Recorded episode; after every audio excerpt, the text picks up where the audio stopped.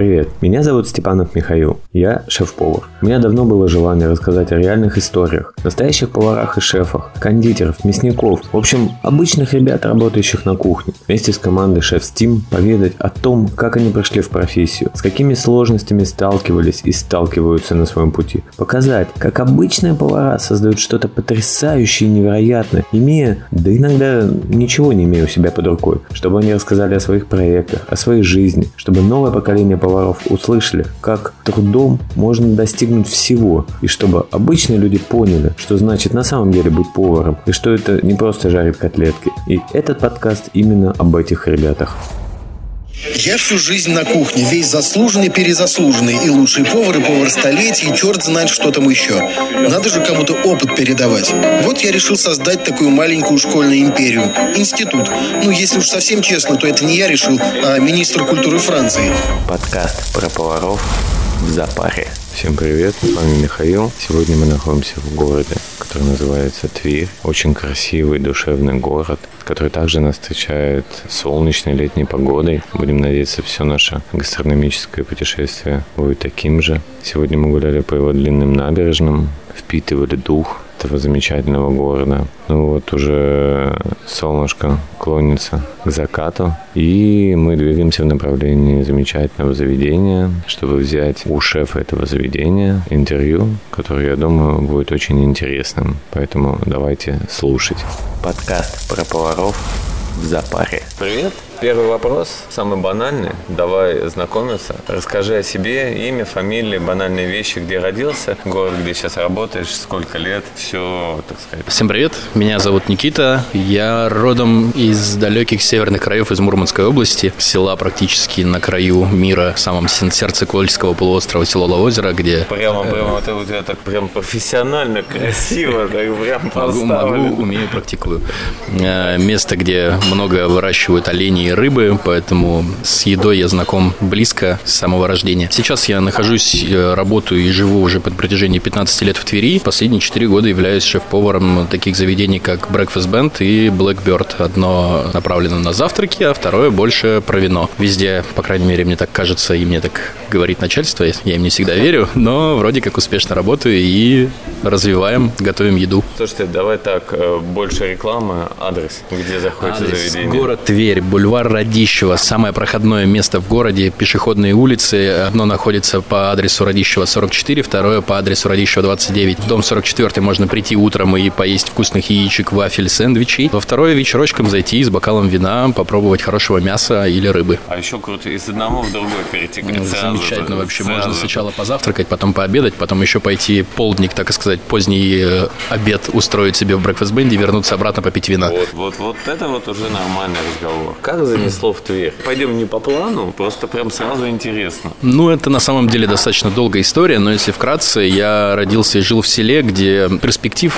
мягко говоря, не очень много. Хотелось чего-то большего, хотелось чему-то учиться. И, ну, у меня здесь родственники были, поэтому я таким образом оброс здесь со временем друзьями и перебрался после девятого класса в Тверь. Я хотел сначала поступать на совершенно другую профессию. Я пошел учиться на актера музыкального театра, но По тебе похоже, ты прям как актер. ну, у меня подпольное, так сказать, прозвище артист.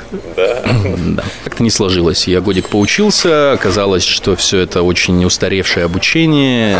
Слушай, И- так, наверное, хорошо. Как бы ты тогда стал шеф-поваром? Да, и это все-таки это это осталось моим хобби, и вот как-то так. Но случилось так, что через год я ушел с этой учебы, и у меня встал вопрос, куда же я пойду учиться, кем же я хочу стать, что же я хочу делать. И в этот момент у меня мой друг, лучший, э, как раз-таки тоже учился на повара, и он сказал, здесь прикольно, но я постоянно слушал, как он рассказывал про свои там практики лабораторные, с ножами ходил вечно, там про еду что-то рассказывал. самое интересное, да, что с Да, ножами с ножами ходил. да. У нас были даже случаи, когда нам чуть ли не приходилось от хулиганов отбиваться, и он такой, из чего у меня есть нож? Слушай, у меня не поверишь, у меня абсолютно точно такая же ситуация была, реально. То есть ты как бы прям не то, что она теоретическая, она была прям конкретная, да, и Ну, то есть вот. когда ты там ножик достал, так как бы, ну просто, все, все, Предъявил авторитет. ну, можно и так сказать. То есть, поэтому, слушай, ну, друг позвал позвал, да? Друг позвал, да, позвал. и я подумал, ну а что, у меня как бы в семье все мужчины готовили. У меня мама, например, вообще не готовит. И не готовила. И, ну, она готовила, но она как-то не вдавалась в подробности. То есть, например, брат у меня старший, он готовил прям с удовольствием. Он вставал к плите и творил. Конечно, насколько это было возможно там в 90-е на краю мира, но тем не менее он что-то старался, делал и постоянно маму от плиты отгонял. Я чего-то как-то понабрался у него, подумал, ну а мне нравится готовить, я пойду попробую. И, в общем-то, как-то затянуло, и вот с тех пор уже 16 лет.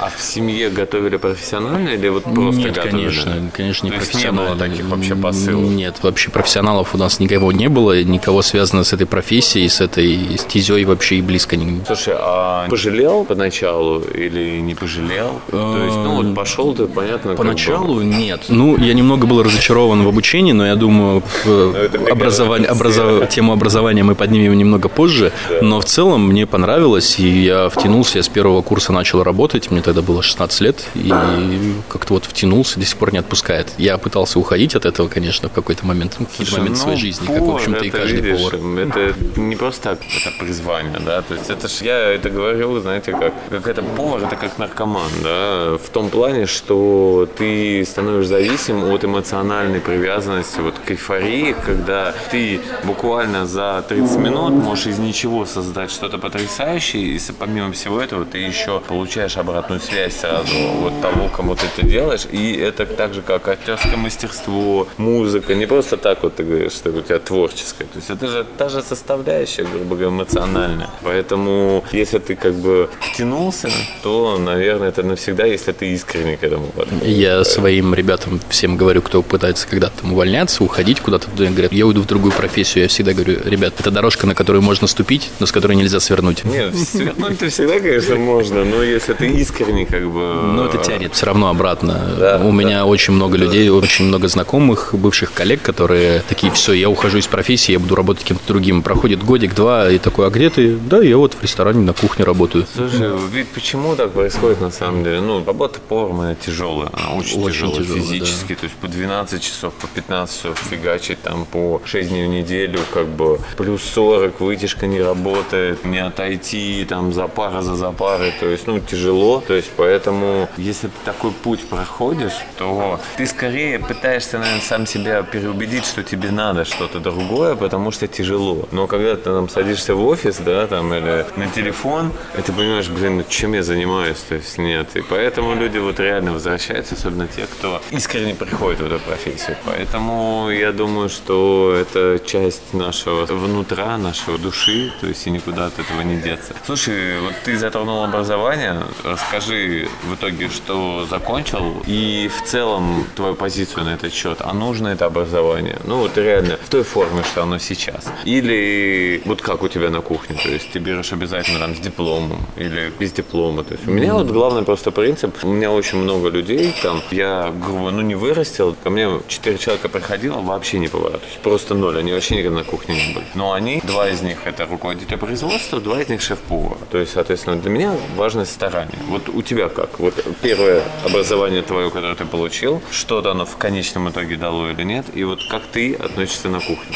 Ну, образование я получал в ныне колледж сервиса и туризма, до этого это был государственное образовательное учреждение неполного профессионального образования, профессиональный лицей номер 48. Навсегда запомнил это. Обучение было, конечно, ну не сказать, что отвратительное, но оно мне дало, обучило меня тому, как правильно резать кубиком соломкой. Э, не убив себя. Да, да, да, что первые блюда должны подаваться при температуре 62 градуса и вот таким вот, ну, советским нормативом. В какой-то мере это полезно, но по большей части, как только я пришел работать уже в более серьезное заведение, я понял, что это абсолютно разные вещи. То есть, как бы ничему тому, что меня учат в моем учебном заведении, оно мне не может пригодиться. С другой стороны, кухня это же ведь не только кулинария. Кухня это физика, это химия, это математика, это все то, что нужно знать. Нас этому обучали, но не очень хорошо, потому что это все-таки был профессиональный лицей. Ну, то есть, как бы, грубо говоря, путяга, так называемая. И, Все называем своим языком. Да, да, и контингент студентов, обучающихся, был соответствующий, потому что туда не нужно было сдавать никаких вступительных экзаменов, нужно было просто прийти, записаться и выйти на учебу. Ну и постараться в первый год не вылететь. После своей школы, после там, других учебных заведений я там был отличником. Ну, то есть это мне давалось супер легко и просто, и я не испытывал никаких проблем и учился. И я повар-кондитер четвертого разряда. Толку от этого никакого. Свой аттестат я доставал пару раз, когда разбирался в документах, чтобы на него посмотреть и сказать, о, я же учился когда-то. У да. меня же, оказывается, он есть. Да, у меня есть много знакомых, у меня есть э, несколько ребят, которые работают абсолютно без образования. Более того, у меня вот старший заготовщик сейчас пришел вообще э, нулевый. Он там работал в пекарне где-то в Питере там, полгода. Говорит, я хочу готовить. Вот говорит, я хочу. Вот это самое сложное сейчас вот найти людей, которые просто, ладно, хочу готовить, я просто хочу работать. То да, да, да. То есть ты, в принципе, придерживаешься таких... Конечно, если человек хочет, если у него есть желание, если он не боится 12 часов провести на ногах в жарком помещении, но я это говорю всем на собеседовании, кто ко мне приходит, независимо с образованием или без, с опытом или без, я говорю, если ты способен стоять 12 часов, там, 3 дня на кухне, то тогда у тебя есть шанс здесь задержаться. В противном случае никакое образование тебе не поможет. Опять же, у меня есть также куча ребят работает, которые с образованием и разрядами выше, чем у меня, которые, как бы, по сути, должны быть умнее меня, но они не знают о кухне ничего от слова совсем. Поэтому образование мне, не скажу, что пригодилось, по большей части только опыт, опыт ну, еще это раз. некие базисные вещи, да. Да, но, но... к сожалению, вот профессиональное образование, оно такое. Да, и я надеюсь, что когда-нибудь со временем начнет что-то в этом деле меняться, но это вопрос не только нас, там, поваров, а вопрос Министерства образования, как они готовы к этому подойти. Пока у нас будут учить по старым советским э, сборникам рецептур, там, 70-х, 80-х годов, и пока это будут рассказывать пожилые дамы, которые ресторанной кухни не видели никогда. Ну и плюс к тому, что, например, когда я практику проходил, у нас нужно было там продукты приносить с собой. Ну где он найдет там капусту кейл, условно? Ой, я помню историю, я первый раз пришел на практику, и мне мой мастер такой говорит, а вообще, ребята, а что вы тут делаете? Вот я 40 лет работаю, машины у меня нету, квартиры у меня нету. И я вот слушаю человека и понимаю, что человек, ну, не то, что он там обучить не может, он, в принципе, э, замотивировать, не то, что не может, он, наоборот, демотивирует. То есть, и вот как в таких рамках научиться? Конечно, ну, вот, кстати, вот у меня были мастера, ну, по крайней мере, там несколько мастеров у нас были, которые прям мотивировали, они да. прям гоняли, Слушай, они вот прям вдохновляли. Это, это круто. Тетушка, позвольте предложить вам маленький кусочек ростбифа. Спасибо, дружочек, спасибо. Только кусочек можно побольше. Подкаст про поваров в запаре. Ну, Слушай, ты рассказал о своих родителях, потому что у тебя в семье готовили в основном мужчины. А что готовили? Ну, вот какая? Простая или все-таки а, какие-то изыски? Да нет, все простое было у нас. Как бы, во-первых, и вырос я так в 90-е, начало нулевых, когда не шибко-то было разогнаться по продуктам. Ну и плюс крайний север, где тоже этого всего немного. Готовили из того, что есть. Рыба и оленина. Самые частые продукты в моем доме. До сих пор не переношу. У меня мама очень любит вареную рыбу. Просто вареную рыбу с лавровым листом, с перчиком и солью. Без польского соуса? Без какого-либо соуса. Просто вот взять, прям целиком сварить и сидеть его разбирать от косточек. Я как только чувствую этот запах вареной рыбы, меня все, меня прям... У меня мама приезжает, если ко мне в гости, она до сих пор живет там. Я говорю, мама, делай, что хочешь, только, рыбу, только рыбу не вари. Слушай, а у тебя это отражается э, в желании что-то вот подобное реализовать, да, там, используя дичь, оленину, или все-таки э, как бы это такое, как бы скорее воспоминание воспоминания из детства? Ну, скорее, это воспоминания из детства, потому что, во-первых, это сложновато реализовать в нынешних реалиях, потому что в Твери, да, дичь просто так нигде не достанешь, и уж тем более, когда тебе нужно на эту дичь иметь накладные справки и все вот это вот, это все достаточно проблематично. Хотя вот у меня директор, у него отец охотник, и они привозят оленину время от времени. Люди пробуют, но не всем заходит. Ну, некоторые понятно, не готовы да. к этому. Слушай, у многих представление о том, что счастливая жена та, у которой муж повар. Отсюда прослеживается два пути работе. Ни хрена подобного. Я на работе вот вообще наедаюсь этим, готовь ты мне. Или наоборот, я готовлю везде и всегда. Ну, мне реально нравится готовить. Я, ну, у меня сейчас еще особенность такая, я все-таки скорее не руками работаю вот каждодневно вот так вот. У меня скорее стратегические задачи решаю. Но на самом деле, когда я работал там по четверо суток, да, живя на работе, у меня это чувство не пропадало. Вот у тебя как? Ну, у меня тоже не пропадает. Ну, во-первых, я тоже как шеф-повар все чаще работаю стратегически, так сказать, руководя и занимаясь там, документацией, работой с поставщиками, составлением тех карт и всем вот этим вот, дома я готовлю постоянно. То есть у меня девушка моя, она вообще практически не готовит. Изредка что-то себе. Я ее тоже не подпускаю. Вот, на самом деле получается, знаешь, такой э, какой-то неправильный. Вот сейчас ее провели уже, там я больше пяти интервью провел, этот вопрос всем задаю. И на самом деле почти все отвечают, что нет, мы дома готовим. Я обожаю дома готовить. И вот отсюда возникает вопрос, а кто тогда составляет мнение такое, что дома никто не готовит. Ну, есть же все равно повара, которые вот приходят на работу за деньгами, а не по, да. не по велению души. То есть я действительно, я люблю готовить, я обожаю кормить людей. Ну, то есть это вот та цель, ради чего я здесь нахожусь. Я люблю кормить людей, всех друзей, свою любимую женщину, то есть Слушай, родителей. это круто, на самом деле. Мне кажется, это самое основное, потому что действительно невозможно что-то вкусно приготовить в плохом настроении. И создавать атмосферу внутри кухни и создавать хорошее настроение, это задача как раз шеф-повара, потому что действительно повара, они вкладывают эмоции в блюда. Как э, один шеф-повар мне однажды сказал, да, ребят, невозможно приготовить хороший стейк за 3000 рублей, если ты работаешь на минус втором этаже, без вытяжки, там 50 градусов, вы не представляете, какую злость можно заложить в это мясо, да. что оно не то, что невкусное, оно настолько не даст никакого удовольствия гостю, что это круто, что действительно, чем больше я общаюсь, вот прям так плотно, тем больше понимаю, что действительно все-таки вот такой правильный принцип, он присутствует очень много где, да у всех на самом деле пока что с кем я общался, но это же здорово, что везде так, то есть реально общаешься с такими воодушевляющими людьми, шеф-поварами, шефами. Больше есть... всего от этого выигрывают мои друзья, на самом деле. У меня есть, я отвлекусь немножко, у меня есть друг, и у него вот э, лучшие друзья – это повара. Ну, то есть он вот как так получилось, он с нами работал какое-то время в сам он не повар. Сам он вообще не повар и готовить максимум может пельмени и бутерброды в сэндвичнице. И он э, ушел уже из сферы, он работал с нами в общепите какое-то время, был барменом. Сейчас ушел из этой сферы, и он больше всех от этого сотрудничества выигрывает, потому что куда бы мы ни поехали, где бы мы ни собрались, у него постоянно кругом, ну, как минимум, три шеф-повара, которые ему закормят вообще до смерти. Слушай, а я еще не пью, и всегда с машины, я вот в этом плане вообще люди прям в восторге. Говорят, он еще и не пьет, и шашлык приготовит, и мясо приготовит. Вообще шикарно. То есть, поэтому зовут везде всегда. Да, хорошая компания. Три порции шашлыка выбросила в пропасть. Пропасть. Подкаст про поваров в запаре.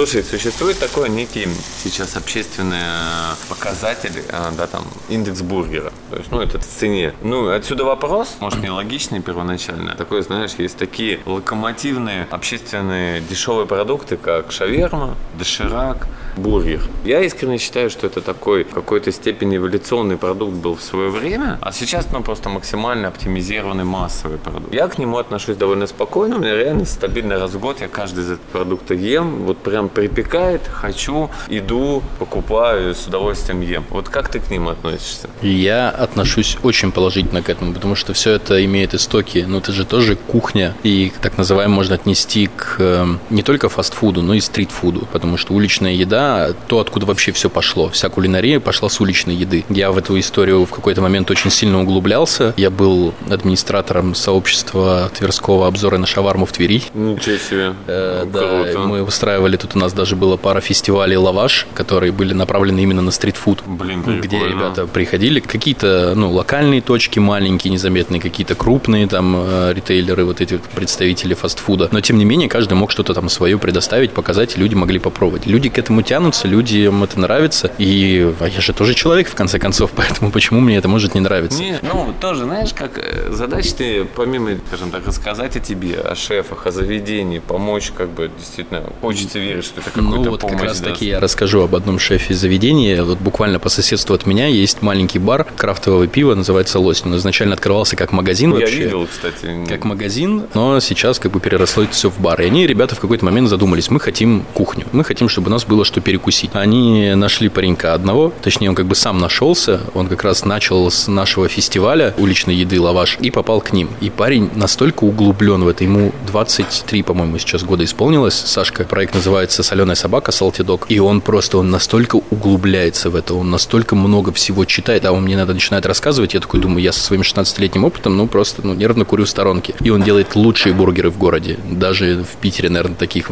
сложно будет найти. Блин, надо будет попробовать обязательно. Обязательно, как будете в Твери, еще раз обязательно сходите в Салти Дог э, по адресу Радищева 33, по-моему. Я тебе потом напишу. Я... А, ну или послушаю потом. Ну, да, да, послушаешь, сходишь. Слушай, не, а это всегда, на самом деле, вот это круто было бы, вот есть э, гастрономическое кольцо России. Из гастрономической карты она скорее углубляется, знаешь, в локальные какие-то продукты и исконно русские. А тут скорее сделать вариант такой карты шефы для большинства, да, то есть потому что... Ну, доступные, вот ты, доступные да, да, места. ты вот прям заходишь в Тверь, и хоба, вот надо обязательно вот 10 этих заведений посетить, которых, может, ты и сразу не сможешь узнать. Ну, потому что, несмотря на Потому то, что ты- маленькие, локальные, Да, про них да, никто да. не говорит в особо. Блин, вот надо будет обязательно. Да, а так в целом, как бы, опять же говорю, уличную еду я очень уважаю, очень люблю и регулярно стараюсь перекусить. Во-первых, желание возникает, потому что работая в ресторанах, заведениях, постоянно пробуя что-то вот интересное, новое, там какие-то вещи, хочется чего-то простого, вот прям обычного человеческого. Иногда либо там это может быть в столовку зайти в какую-то, либо пойти просто шавуху съесть. Недавно буквально вот у меня возникло прям острое желание. Я вышел с работы, я девушке говорю, я хочу шаварму. Все, мы зашли в какое-то заведение, я взял, съел, разочаровался, потому что это было отвратительно. Через несколько дней мы катались на великах, я такой, надо где-нибудь перекусить. Такой, о, вот здесь вот ларечек, я знаю, здесь было хорошо. Там нас встретил настоящий грузин, он так вот говорит, я говорю, можно шаварму? Он говорит, нужно, дорогой, ты смотри, у тебя девушка худая какая, почему у тебя щеки? Давай, мы тебе еще со свиньи лучка добавить. Они умеют. Это вам, кстати, у вас очень вкусная рваная свинина. Я купил. Вот вам надо сделать шаверму с рваной свининой. Блин, мне кажется, очень бы зашла. Прям, ну, очень хорошо сделано, прям вот круто. Есть же четко, знаешь, разница между шавермой и шаурмой. Ну, как минимум, вот тут борьба Питера и Москвы, да. И вот шаверма, естественно, питерская намного вкуснее. Не, на самом деле, шаурма просто там капуста, морковка, да. А шаверма питерская, это вот пекинская капуста, свежие сочные овощи и зелень. Она дает за счет этого вкус такой интересный. Вот вам надо по-питерски. Ну, с рваной узнал, узнал теперь наконец, в чем разница. Слушай, э, давай чуть-чуть так в сторонку. Расскажи о каком-нибудь самом интересном, забавном, необычном случае на кухне, на производстве. Ох, таких масса, конечно, прям Ну, так сразу, такое сразу и не вспомнишь. Слушай, ну вот первое, что мне вспоминается, был у меня повар такой, заготовщик, не буду называть имени. А то вдруг а да, вдруг да. послушает, узнает, скажет, о, Ну, а ты ра». расскажи так, чтобы узнал.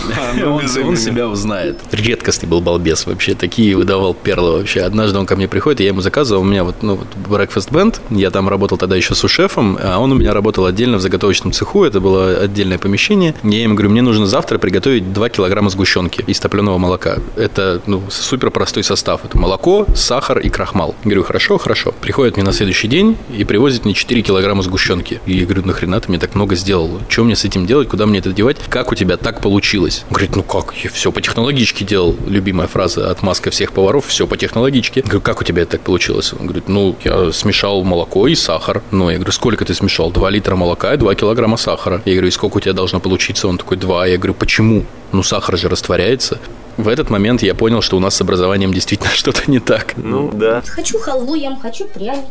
Подкаст про поваров в запаре. Твое мнение, о чем должна узнать и чем должна гордиться гастрономическая Россия? Вот, честно говоря, я задаюсь этим вопросом время от времени. Конкретного ответа на него дать не могу, потому что все-таки у нас очень много локальных продуктов. Россия огромная. Вот, например, у меня на крайнем севере там вот это рыба и ленина. Здесь в Твери это пожарская котлета. Где-нибудь С косточкой делаете? Здесь, ну, я не делаю, но Да? в разных местах по-разному. Как правило, в Твери конкретно все чаще встречается без, потому что потребитель все-таки такой изнеженный. Не, ну просто интересно.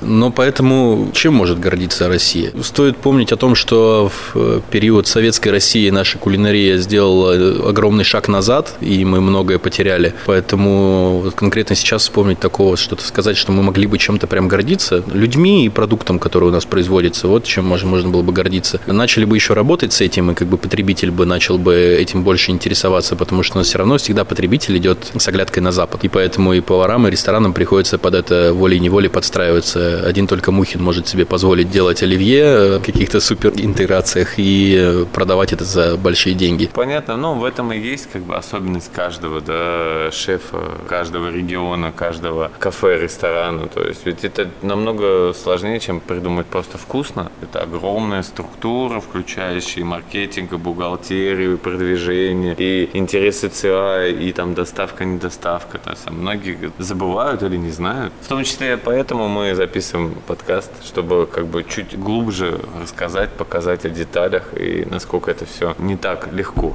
Слушай, сейчас глобальная проблема с персоналом. Она всегда была, всегда, наверное, будет, никуда не денется. Как раз мы затронули с тобой этот вопрос уже. Вот как ты пытаешься решать эти вопросы конкретно у себя в заведениях? Конкретно у себя в заведении я пытаюсь удерживать, не знаю, как это сказать, наверное, авторитетом, ну, потому что я в какой-то мере горжусь тем, что у меня минимальная текучка. То есть я стараюсь, по крайней мере, создавать команду, которая была бы лояльна ко мне, так сказать, которым было бы интересно со мной работать, которые бы хотели бы со мной работать. Пусть даже не всегда хорошая зарплата, то есть мы стараемся всегда поддерживать какую-то среднюю зарплату по городу, но не всегда это получается, потому что некоторые демпингуют, начинают завышать зарплату, к ним люди уходят, а они через некоторое время там их увольняют, начинают обманывать, вычеты, штрафы, где-то закрываются заведения. У нас было одно заведение, это открылось года полтора назад, когда средняя была по городу где-то 180-200, они воткнули 230.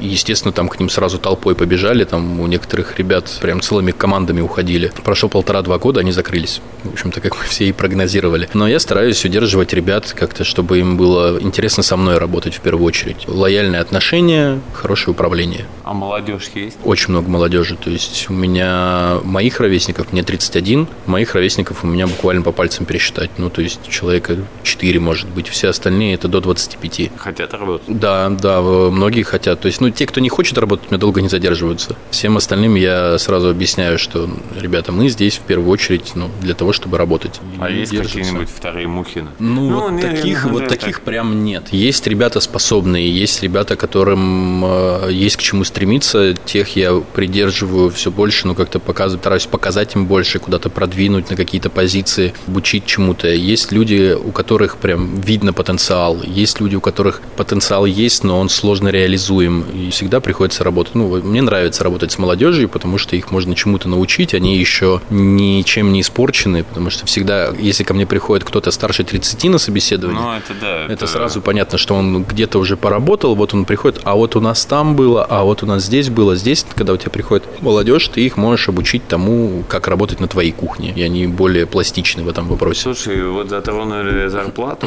Сколько ты считаешь должна быть зарплата у повара, у шефа-шефа в месяц за 180 часов? Ну, повар, скорее всего, я думаю, где-то за 180 часов это такой очень лайтовый по нашим кухонным да. меркам ну, вообще график. Это, прям это по супер, трудовому законодательству. Супер на расслабоне, ну, где-то 40-45, мне кажется. Mm-hmm. Это вполне себе адекватная зарплата за такую работу. Опять же, смотря на какой позиции. Нет, это если понятно, это... усредненная. Да, с... если усредненная, это обычный повар, с которого больше, чем надо, не требует. Вот он приходит, отмахал ножом своим, оставил после себя порядок, ушел, то где-то 45. Mm-hmm. То есть, как бы с повышением а, количества обязанностей растет. Сушефы, ну, я думаю, на порядок даже не в полтора раза, а где-то побольше должны больше получать, потому что они на самом деле во многом держат кухню. А шефы, ну, не знаю, мне кажется, 100, 120, где-то, может быть, это среднее. Нет, я, сто, я, столько, я столько, я все, столько все, не получаю, но мне бы все, хотелось. Может быть, мои директора это услышат и будут... А, мне... я, все, а я так и говорю всем, ребята, вы говорите, понимаешь, существует такое, ну, не то, что мнение, да, вот ты общаешься с ребятами, и получается некий такой формат того, что сами же повара занижают свою ценность, не потому, что они как бы к этому стремятся, они, знаешь, э, скорее над ними давлеет некая реальность, которую они считают, что им сложно перебороть. Есть такое понятие стеклянного потолка, что как бы ты упираешься и дальше не можешь пробить, хотя его нужно пробивать. И вот тоже в нашем сообществе ведется диалог, и все чаще встает, ну, как бы такая позиция, ребят, не занижайте свой труд. Мы все понимаем, что да, бывает так, что если ты озвучишь больше, тебя просто там не возьмут. В конечном итоге, то есть действительно получается, то психологически мы занижаем. Хотя ты озвучил среднестатистический, то есть и я считаю, я согласен, это абсолютно адекватно, и это нормальные цифры, абсолютно. Но в идеальном волшебном, конечно, мире ну, э, лучше было бы, конечно, как у официантов, иметь какой-то процент. Слушай, это я вот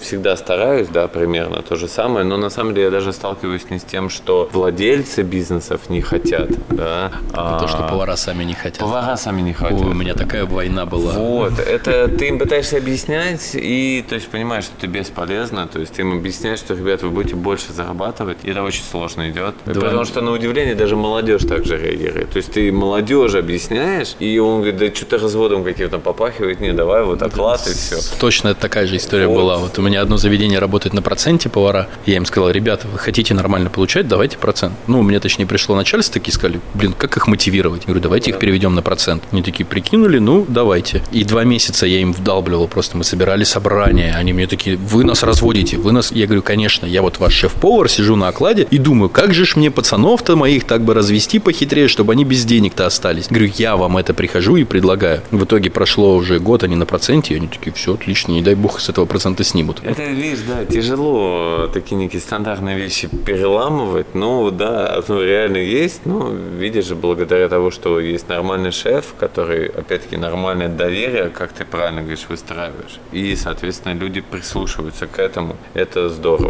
Что для тебя такое фудтех, food, гастроботаника, сювит? Это что-то вот где-то там, или это реальные инструменты, механики, которые ты хотел делать или делаешь, или, скажем, ты знаешь, ты понимаешь, ну, вот в разрезе там твоих заведений, ну, ну, вот по определенным принципам не подходит. Конечно, я знаком со многими этими вещами, и гастроботаника, и фудтех, и сувит. Сувит очень близко мне знаком, у меня четыре термостата стоит. Слава богу, я еще пока что не слышал шефа, кто бы не знал, что такое сувит и не пользовался бы Без него вообще, дай бог здоровья тем, кто это придумал, потому что это спасает, вручает и помогает в работе очень хорошо. Ну и плюс это прикольно по вкусам, по возможностям. Я в какой-то момент начал увлекаться, даже сам делал настойки на этом, когда я ну, понял, как можно делать эти вытяжки. Я просто, я делал настойки на всем. Именно на беконе даже была однажды настойка. Я, Блин, прикольно. Вообще, у меня все люди в шоке были. Они пьют такие, вроде ты пьешь, а вроде ешь мясо. Вот, поэтому это очень крутые техники. Вопрос в том, что, например, ну, у нас в Твери сложно реализуемо это, потому что фудтех, вот вся вот эта техника, это дорого. В первую очередь, это очень дорого и э, достаточно сложно выбить там из своего начальства, чтобы тебе оплатили там какой-нибудь холодильник там условно шоковой заморозки, который стоит, сколько сейчас стоит холодильник шоковой заморозки? Много.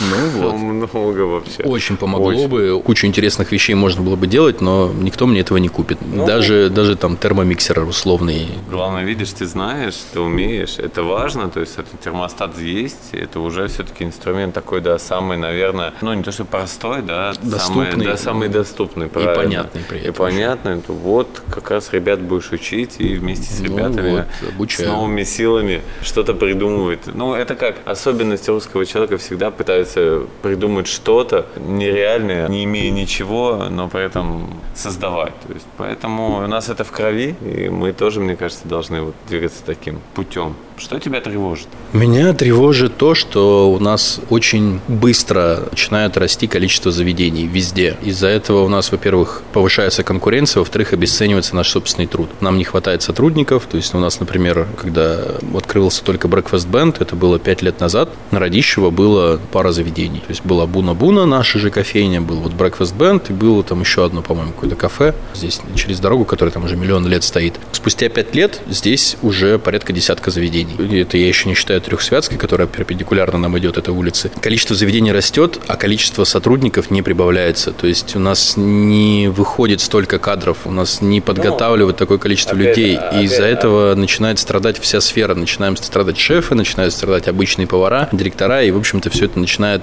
очень снижаться по качеству. Опять-таки упираемся в образование. Да, да, да, да, в образование, ну и в доступность возможности открытия заведений. Потому что, ну, 60% из тех заведений, что открываются, прям по ним видно, что они там закроются через год, два, может быть, три. Все остальные, кто удержится, они будут держаться, но какой ценой? Вот вопрос. Поэтому вот это меня тревожит. То, что у нас люди все время хотят что-то нового, им все время мало, мало, мало, им нужно что-то больше, что-то нового, а в итоге все это начинает обесцениваться, потому что когда у тебя куча всего, когда у тебя много игрушек, ты не хочешь играть ни во что. А когда у тебя одна игрушка к полу прибитая, это, конечно, ну, утрированно, ты с ней, ты с ней играться будешь. Это, конечно, очень утрировано, но, тем не менее, хотелось бы, чтобы люди как-то более рационально относились к заведениям. Смотри, такие цифры. 98 год, 2008 год, 2014 год, 2000 22 год. Мы рассматриваем, опять-таки, только в разрезе гастрономии, ресторанного, гостиничного сервиса. У тебя эти даты вызывают какие-то эмоции? Как-то это затрагивало твою именно рабочую среду, в которой ты существовал, существуешь? Или, в принципе, ничего особо, ну, как была работа, всегда была сложная, ну, где-то прибыло, где-то убыло, но комплексно ничего не поменялось? Ну, я лично не привязываюсь к никаким датам, вот таким, что-то по годам. Во-первых, я еще достаточно молодой шеф, мне 30 лет, это по нашему... Ну, у нас же по-разному интервью проходит, да. кто-то и помоложе, кто-то и постарше. Есть, да, те, кто помоложе, еще шефы, которые еще раньше, чем я, становятся ими. Для них это 98 год, это вообще что-то Это да, понятно, далекое. да, это такой вот более широкий. Вот. Но... Это просто такие экономические реперные точки, которые повлияли на жизнь очень многих. И интересно, как это вот в сфере гастрономии когда в 2008 году я пошел учиться и работать. Ну, у тебя вот 2014 год. Это вот самая такой, наверное, весомая дата для гастрономии России, когда, в принципе, в одночасье в течение месяца исчезла мраморная говядина, вырезка, трюфельное масло, пармезан. Я тогда работал барменом в Питере известном заведении в Килфише. У нас да. тогда он в Твери открылся только, и мы туда с другом устроились барменами работать. Ну, как, как-то повлияло что-то? И там это было вообще незаметно. Ну, все пили. Да, все пили, и все были сейчас.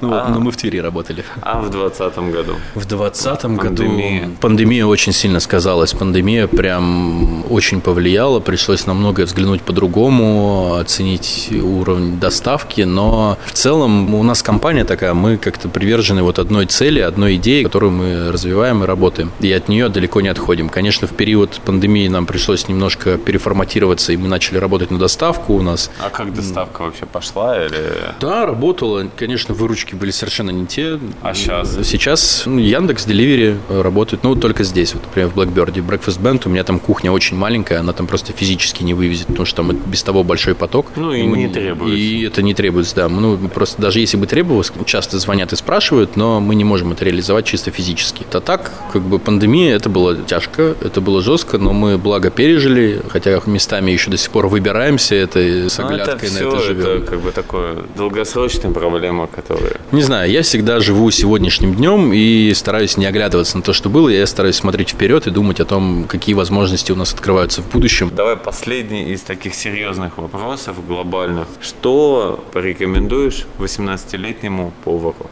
Будущему или состоявшемуся. Пошире смотреть на остальные предметы помимо кулинарии. Если ну, все-таки идут учиться в профессию, если идут на специальность учиться в какие-то специальные заведения, то шире смотреть на работу, потому что кулинария, как я уже говорил, это не только нож и морковка, это и химия, и физика, и математика, и ботаника, биология, и все-все-все это нужно знать. То есть нужно быть, во-первых, готовым к тяжелым нагрузкам, а во-вторых, к тому, что нужно быть подкованным во всех сферах. Круто продуктов.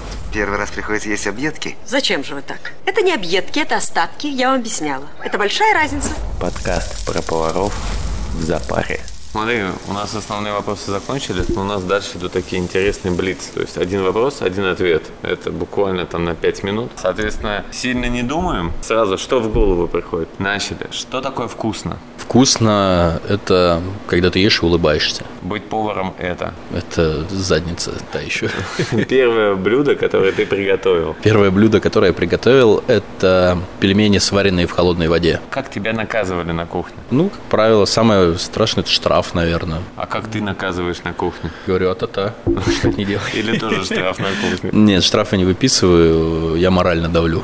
Главное качество для повара? Терпение. Фильмы или сериалы, которые отражают отражают нашу профессию, если знаешь, если помнишь. Большая жратва, это прям про весь общепит. Э, и один из моих любимых, там вот именно про профессию, про любовь к еде, это шеф на колесах. Когда не давать чаевые? Когда плохое обслуживание. Хочешь свой ресторан? Ну, ресторан вряд ли, но свой барчик мексиканский есть у меня такая мечта. Татарский камамбер – это? Это ичпачмак. Сколько часов в сутки спишь? Ну, стараюсь следить за своим сном и 7-8 часов спать. За что можно выгнать гостя? За неадекватное поведение и просьбы переделать блюдо более двух раз. Гастрономическая гордость СССР. Заливное. Как стать поваром? Да легко, приходите на собеседование, все устрою. Ко мне, ко мне Да, да, да, сейчас, всех устрою, у меня есть парочка вакансий, да. Должны ли официанты делиться чаевыми с поварами? Я думаю, да. Резал себе пальцы? Пф, Естественно. Поджираете на работе? Я называю это бракераж. Хороший ответ вообще. Куда девается все недоеденное? А, В бракераж. У меня все съедают. Зачем делать волны на пюрешке? Ну как зачем? Чтоб красиво. Сколько блюд вы готовите ежедневно? От двух как минимум, чтобы дома поесть, до сотни. Блюдо – гордость. Ну, пожалуй, свиная грудинка под гранатовой глазировкой. Вот у меня здесь в Блэкберде. Круто. Я почему-то его не заказал. Ну, Самое- рваная свинина тоже хороша. Да, я, кстати. я- я тоже горжусь. Да, очень вкусно. Самое сложное в работе шеф-повара. Настраивать коммуникацию между всеми, потому что шеф-повар должен общаться и с начальством, и с официантами, и с поварами. Не и- поверишь, реально 5 из 5 так ответили, вот практически. После работы я обычно... Ну, либо домой иду, либо по четвергам в караоке. Моя профессиональная мечта – это Это свой маленький мексиканский бар. дома ты ешь. Да, что бог пошлет. Если бы ты не стал поваром, то что бы было? Ну, я бы стал либо, скорее, радиоведущим. Я всегда хотел быть радиоведущим. Чем быстро перекусить? Сэндвичем. Breakfast бенди. Как молодец. Свободное время ты занимаешься? Вокалом, гитарой, играю в плойку, катаю на велике. Все, короче, в аудио практически уходит. Да. Любимый ресторан? Ну, свой, конечно. Ну, хороший Нет, ну, ответ. на самом деле, один из самых любимых это все-таки вот этот Salty Dog, про который я говорил. Это, конечно, не ресторан, но... Все, ну я понял, я уже но себе чувак- записал. чувак но реально Надо будет обязательно сказать. Слушай, спасибо тебе огромное, реально было круто, интересно. Когда выйдет сюжет, не знаю, потому что сейчас все записываем, а потом начнем раз в две недели. Но спасибо тебе большое за Спасибо, что приехал. искренний, честный разговор. Очень приятно было. Все, всем пока. Подкаст про поваров в запаре. Хотелось выразить слова благодарности сообществу шеф-поваров Шеф Team, в том числе благодаря которому получил записать этот подкаст. Также всем поварам-участникам, кто проявил желание и возможность поучаствовать в записи этого подкаста. Помимо этого, я хотел рассказать еще о том, что кроме подкаста по шеф-поваров в запаре, я записываю подкаст «Давай сейчас», который посвящен бизнесу на маркетплейсах. Если вам будет интересно, буду рад, если вы пройдете и послушаете один или несколько выпусков. И очень буду рад, если вы поставите лайки и подпишитесь на данный подкаст или подкаст «Давай сейчас». Спасибо вам большое. Хорошего дня, хорошего настроения, счастья, любви. Подкаст про поваров в запаре.